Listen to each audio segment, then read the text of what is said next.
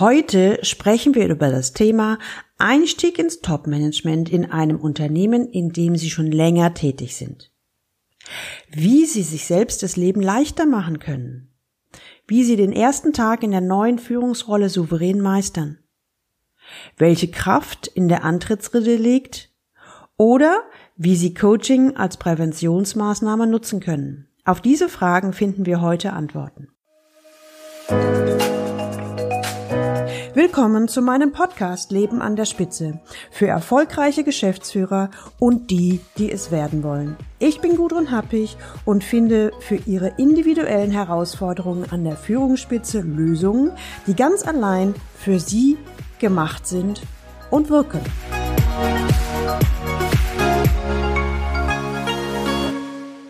Wie bereite ich mich ideal auf die neue Rolle im Topmanagement vor? Frohlockt Dr. Andreas S. Können sich noch an Christian T. erinnern, der erst ein Jahr nach seinem Start in die neue Führungsrolle einen Coach nutzte? Und dies war zwingend nötig, weil er den Karren ziemlich vor die Wand gefahren hatte? Und der jetzt einen Ausweg suchte, wie er es formulierte? Wenn Sie mehr zu dem Thema hören wollen, dann hören Sie bitte unbedingt nochmal in Folge 13 rein. Dr. Andreas S ist in einem extrem schnell wachsenden Unternehmen, das vor großen Herausforderungen steht, als einer der ganz wenigen internen befördert worden und berichtet nun direkt an den Vorstand. Er ist jetzt für mehrere hundert Mitarbeiter verantwortlich. Umstrukturierung und Veränderungen werden in naher Zukunft an der Tagesordnung sein. Das Risiko ist hoch, hier entscheidende Fehler zu machen. Der Vorstand schlägt Dr. Andreas vor, sich Unterstützung von einem Coach für Führungskräfte auf den oberen Ebenen zu suchen. Dr. Andreas nimmt diesen Vorschlag sofort an und begibt sich auf die Suche. In unserem ersten Termin formuliert Andreas als sein primäres Ziel für unsere Zusammenarbeit, also erstens, ich möchte den Einarbeitungsprozess in der neuen Funktion meistern. Und zweitens, das möchte ich nicht nur irgendwie hinbekommen, sondern in allen Einzelheiten, auf die wir im Laufe der Zusammenarbeit sicherlich noch kommen werden. Und dann gibt es da noch was. Als Überflieger ist mir bislang in meinem Leben so ziemlich alles gelungen und ich habe viel Anerkennung für meine Leistungen erhalten. Das hört sich eventuell komisch an, ist mir allerdings eher leicht gefallen. Doch möglicherweise wird es diesmal anders sein. Die Spielregeln im Haifischbecken kenne ich noch nicht. Und ich kann mir vorstellen, dass hier auch mit anderen Mitteln agiert wird. Ich bin relativ ungeübt im Umgang mit Kritik an meiner Person oder Arbeit und mit Rückschlägen. Hierauf möchte ich mich vorbereiten, um zu wissen, wie ich mit solchen Situationen souverän umgehe. Im Gegensatz zu Christian T., den wir in der Episode 13 kennengelernt haben, geht Dr. Andreas also vorbeugend an das Thema Rollenwechsel und Einstieg ins Topmanagement heran. Daher handelt es sich hier um eine Präventionsbegleitung, denn um ein Reparieren. Er holt sich externe Unterstützung aus der realistischen Einschätzung heraus, dass ihnen im Top-Management andere Herausforderungen als bisher begegnen werden. Er möchte einen guten Start hinlegen. Die Wahrscheinlichkeit, auf diese Weise grobe Fehler zu machen, die nicht zuletzt auch dem Unternehmen schaden, sinkt dadurch beträchtlich. Gleichzeitig wurde ihm die Sparringspartnerschaft oder das Executive Coaching oder wie man es auch nennen mag, von seinem Vorstand vorgeschlagen. Das deutet darauf hin, dass dieser diese Form der Begleitung unterstützt. Im Laufe der Zusammenarbeit stellt sich sogar heraus, dass sein Vorgesetzter, also der Vorstand, ebenfalls ein externes Coaching genutzt hat und viel davon hält. Daher hat der Dr. Andreas auch den Vorschlag gemacht. Also, ich schlage Dr. Andreas folgende Vorgehensweise vor. Als erstes beginnen wir die Zusammenarbeit spätestens zwei Monate vor Beginn der neuen Rolle. Als zweites klare Vorbereitung auf den ersten Tag, die Antrittsrede und die ersten 100 Tage. Als drittes Kennenlernen der politischen Spielregeln und Hidden Agenten auf der Top-Management-Etage. Dr. Andreas hört mir aufmerksam zu, nickt und begrüßt die Vorgehensweise. In unserem ersten Termin, also tatsächlich zwei Monate vor seinem offiziellen Start, setzen wir uns zusammen. Wir bereiten den ersten Tag vor, insbesondere seine sogenannte Antrittsrede möchte ich es mal nennen. Wir vereinbaren, dass die Einleitung zur Antrittsrede von seinem Vorgesetzten, also dem Vorstand, erfolgen soll. Das verschafft Dr. Andreas ein besseres Standing. Danach wird Dr. Andreas selbst etwas sagen. Andreas fragt, aber ehrlich, was sag ich denen denn? Ich kenne zwar schon einen Teil meiner Mannschaft, aber nicht alle. Und vor allen Dingen, ich weiß doch überhaupt noch gar nicht, wie meine Ziele und Strategievorschläge für die nächsten Monate sein werden. Ich weiß zwar, dass ich viel Veränderung und Umstrukturierung vornehmen werde, aber welche? Keine Ahnung. Das muss ich doch erst entwickeln. Soll ich mir hier etwas ausdenken? fragt er mich zögerlich. Ich schlage ihm vor, einen Grundsatz zu befolgen. Alles, was Sie sagen, ist wahr. Sie müssen nicht alles sagen, was Sie wissen. Aber alles, was Sie sagen, ist wahr. Andreas nickt. Jo. Klingt logisch. Aber was bedeutet das jetzt konkret? Nun, entgegne ich, schauen wir uns erst einmal an, was Sie wissen. Erstens, Sie wissen, dass Sie die Mannschaft ab jetzt führen werden. Zweitens, Sie wissen auch, dass Sie viel umstrukturieren müssen, wissen aber noch nicht was und wie. Drittens, also können Sie die Antrittsrede nutzen, um ein wenig von sich als Person zu erzählen. Gern ein wenig persönlich, wenn Sie mögen, auch privat, zum Beispiel, dass Sie verheiratet sind und zwei kleine Jungs haben. Viertens, und Sie können ein wenig darüber erzählen, was Sie demnächst vorhaben, als von, also von Ihrer Vorgehensweise, was Sie in den nächsten Wochen planen zu tun. Also, wenn Sie keine Ergebnisse berichten können, dann berichten Sie von einem Prozess, wie Sie zu Ergebnissen kommen wollen. Fünftens, ich glaube, so wie ich Sie kennengelernt habe, ist Ihnen klar, dass Sie den gemeinsamen Weg mit Ihren Mitarbeitern beschreiten wollen. Oder? Andreas nickt zustimmen. Ja, dann macht es doch Sinn, am Ende zu formulieren, dass Sie sich auf die Zusammenarbeit mit Ihren Mitarbeitern freuen und dass Sie den Weg gerne gemeinsam gehen wollen. Sechstens, Sie können auch am Ende noch sagen, dass Sie in den nächsten Tagen auf jeden einzelnen Ihrer Mitarbeiter zukommen wollen. Und siebtens, ja, und dann heben Sie das Glas und ermuntern die Runde zum Feiern. Übrigens, diese Feier muss nicht lange sein, vielleicht nur ein oder zwei Stunden. Die Geste ist das Entscheidende. Andreas überlegt einen Moment, bevor er entgegnet, das hört sich so einfach an. Ich dachte, ich müsste jetzt irgendwie wichtig wirken, schon die große Weisheit formulieren, Visionen an die Wand malen. Diese Formulierungen sind ja doch eher leicht und unkompliziert, zeigen mich eher als Person und geben lediglich einen Fahrplan, was ich in den nächsten Tagen vorhabe. Reicht das denn? Ich war in meinen Gedanken deutlich komplizierter.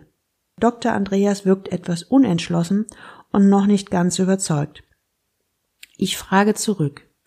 Andreas, versetzen Sie sich in die Lage einer Ihrer zukünftigen Mitarbeiter. Was wäre Ihnen lieber? Der zukünftige Chef schwingt wilde Reden über Visionen, Strategien und Maßnahmen, obwohl er gerade den ersten Tag in der Mannschaft ist?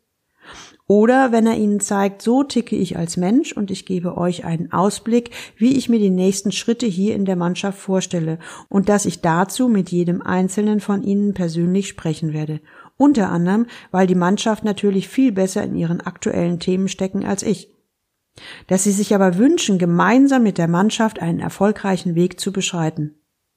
Andreas versteht sofort. Na klar, damit verspreche ich nichts, was ich nicht halten kann, und ich mache klar, ich brauche meine Mannschaft und ich bin für meine Mannschaft da. Gemeinsam werden wir es rocken, wie man so schön sagt. Richtig, ergänze ich. Sie zeigen sich als Mensch und Person. Das A und O, wenn Sie eine neue Rolle übernehmen, ist, dass die Mitarbeiter Ihnen vertrauen. Vertrauen erhalten Sie aber nur, wenn Sie glaubwürdig sind im Reden wie im Sprechen. Mit dem Moment, wo Sie in Aussicht stellen, dass Sie in den nächsten Wochen mit jedem Mitarbeiter ein persönliches Gespräch führen werden, haben Sie den Stein ins Rollen gebracht. Die Mitarbeiter werden Sie daran messen. Kommt Dr. Andreas tatsächlich zu mir? Spricht er mit mir? Und ich stelle Ihnen die Frage, Andreas, könnten Sie diese Zusage einhalten?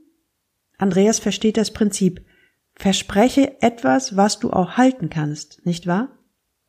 Erzeuge Vertrauen bei deinen Mitarbeitern. Mache dir bewusst, dass du an deinen Taten und nicht an deinen Worten gemessen wirst. Das bewirkt Glaubwürdigkeit und Glaubwürdigkeit erzeugt Vertrauen. Andreas ist ziemlich begeistert. Das ist ja wirklich total einfach. Also, wenn man weiß, um was es geht. Beim nächsten Termin frage ich Andreas natürlich, wie der erste Tag gelaufen ist. Er formuliert, na, ich bin trotzdem nervös geworden, je näher mein erster Tag kam. Als allererstes habe ich aber meinen Chef, den Vorstand, wegen der Antrittsrede gefragt. Der hat sich erst ein wenig gezirrt, aber als ich ihm die Hintergründe erläutert habe, hat er sofort eingewilligt. Ich selber habe gemerkt, dass ich mich dadurch nochmal sicherer fühle. Mir ging immer wieder durch den Kopf, na ganz ehrlich, das macht doch mein Chef nur, also diese Antrittsrede halten, wenn er auch von mir überzeugt ist. Und in der Konsequenz merkte ich, wie ich dadurch sicherlich zwei Zentimeter größer wurde. Während er das sagt, grinst er in sich hinein. Ja, und als dann der Tag da war, habe ich gemerkt, welche Wirkung die Vorrede meines Chefs auf meine Mitarbeiter hatte. Der hat gar nicht lange geredet, vielleicht fünf oder zehn Minuten. Aber die Mitarbeiter wussten sofort, der Vorstand steht hinter dem neuen Chef. Ich hatte den Eindruck, dass dies meine Position deutlich gestärkt hat und mir Respekt gebracht hat. Irgendwie wurde ich mit dem Moment ziemlich ruhig. Dann war ich dran. Meine eigene Antrittsrede war ziemlich kurz. Ich habe es genauso umgesetzt, wie wir es vorbesprochen hatten. Da ich so gut vorbereitet war, wurde ich sehr schnell recht locker, und schon war das Eis gebrochen, und ich kam sehr schnell locker ins Gespräch mit meinen Mitarbeitern und die auch mit mir. Also ehrlich, ich hätte nie für möglich gehalten, dass man mit so einer doch eher unspektakulären Maßnahme am Anfang so schnell das Eis brechen kann. Ich hatte immer so kompliziert und anspruchsvoll gedacht, aber darum geht es ja überhaupt nicht, wenn ich mit meinen Mitarbeitern in einen neuen Kontakt kommen will. Das ist der Moment, wo ich Dr. Andreas nochmal genau danach befrage, was er für sich gelernt hat. Er zählt auf. Erstens. Ich merke, dass es gut ist, weit vor Beginn der neuen Führungsrolle mit dem Coaching zu beginnen. Ich habe einfach viel mehr Ruhe und Muße, mich mit dem Thema zu beschäftigen, als wenn ich schon mittendrin wäre. Zweitens, ich habe die Bedeutung des ersten Tages unterschätzt. Wenn es nach mir gegangen wäre, hätte ich darauf auch gut verzichten können, aber eher aus dem Beweggrund heraus, dass ich ja gar nicht so wichtig bin. Aber es geht gar nicht um mich. Es geht darum, für meine Mitarbeiter sichtbar zu sein, und zwar ab dem ersten Tag. Drittens, ebenfalls habe ich die Antrittsrede unterschätzt. Während ich vorher geglaubt habe, wenn ich überhaupt sowas mache, dann muss ich den Leuten erstmal vermitteln, wie toll ich bin und wo ich mit der Mannschaft in den nächsten Monaten hin will. So weiß ich nun, dass ich mit diesem Gerede mich ziemlich ins Auskatapultiert hätte. Es geht vielmehr darum, für die Mitarbeiter als Person und Vorgesetzter nahbar zu sein und einen ersten Grundstein zum Vertrauensaufbau zu legen. Ich darf den Mitarbeitern deutlich machen, dass wir gemeinsam als Mannschaft den Weg gehen. Viertens, dann nochmal die verschiedenen Grundsätze beziehungsweise Prinzipien. Ähm, das war ja das erste. Alles, was ich sage, ist wahr. Ich muss nicht alles sagen, was ich weiß. Das zweite, also es ist für mich total wichtig, es muss nicht kompliziert sein. Einfach und klar zeigt oft mehr Wirkung. Das dritte Prinzip verspreche nichts, was du nicht halten kannst. Oder anders, verspreche das, was du auch halten kannst. Und viertens, ey, ohne meine Mannschaft bin ich nichts. Das oberste Ziel ist also, gewinne deine Mannschaft. Und als fünftes, erzeuge Vertrauen bei deinen Mitarbeitern. Ich werde an meinen Taten und nicht an meinen Worten gemessen. Das bewirkt Glaubwürdigkeit und Glaubwürdigkeit erzeugt Vertrauen. Dr. Andreas fasst zusammen. Jeder einzelne Punkt von denen klingt logisch, nachvollziehbar. Es ist ein ganz klares und eindeutiges Prinzip dahinter und zeigt natürlich auch eine bestimmte Haltung, die ich als Führungskraft vertrete. Aber ehrlich gesagt, mir war das alles nicht wirklich bewusst und von daher habe ich es auch nicht gezielt angewandt. Jetzt, quasi nach dem ersten Start in der neuen Rolle merke ich, wie ich mit vergleichsweise einfachen Grundsätzen beziehungsweise Prinzipien mir den Start in die neue Rolle echt verdammt leicht und vor allen Dingen erfolgreich gemacht habe. Das hören wir doch gerne, oder? Lieber Hörer, wenn Sie jetzt oder in naher Zukunft auch vor dem Einstieg in eine neue Führungsrolle stehen, insbesondere wenn Sie schon länger im gleichen Unternehmen gearbeitet haben oder tätig sind, dann können Sie Folgendes tun, also sogar als ganz praktischen Tipp. Erstens fragen Sie Ihren Vorgesetzten um eine Begleitung durch einen Sparringspartner. Meiner Erfahrung nach ist die Bereitschaft, einen guten Mitarbeiter bei so einem Schritt zu unterstützen, in den letzten Jahren enorm gestiegen. Immerhin scheitert jeder vierte bis fünfte bei diesem Schritt in den ersten 18 Monaten. Und mal ganz ehrlich, das wollen Sie nicht und das will auch Ihr Unternehmen nicht. Zweitens beginnen Sie mit der Sparringspartnerschaft spätestens zwei Monate vor dem offiziellen Start. Drittens bereiten Sie sich gut auf den ersten Arbeitstag vor. Es geht weniger um Sie, als vielmehr darum, dass Ihre Mitarbeiter einen Eindruck von Ihnen bekommen. Viertens nutzen Sie die Chance der Antrittsrede, zeigen Sie sich als Person und Vorgesetzter. Fünftens beherzigen Sie folgende Grundsätze. Erstens, alles, was Sie sagen, ist wahr. Sie müssten nicht alles sagen, was Sie wissen. Zweitens, es muss nicht kompliziert sein. Einfach und klar zeigt oft mehr Wirkung. Drittens, versprechen Sie nichts, was Sie nicht halten können. Oder anders, versprechen Sie das, was Sie auch halten können. Viertens, ohne Ihre Mannschaft sind Sie nichts. Das oberste Ziel ist also, gewinnen Sie Ihre Mannschaft. Und fünftens, erzeugen Sie Vertrauen bei Ihren Mitarbeitern. Sie werden an Ihren Taten und nicht an Ihren Worten gemessen. Das bringt Glaubwürdigkeit und Glaubwürdigkeit erzeugt Vertrauen. Erinnern Sie sich noch an den Anfang, als Dr. Andreas, der neue Topmanager, der direkt an den Vorstand berichtet, am Anfang formulierte, wie bereite ich mich jetzt ideal auf die neue Rolle im Topmanagement vor?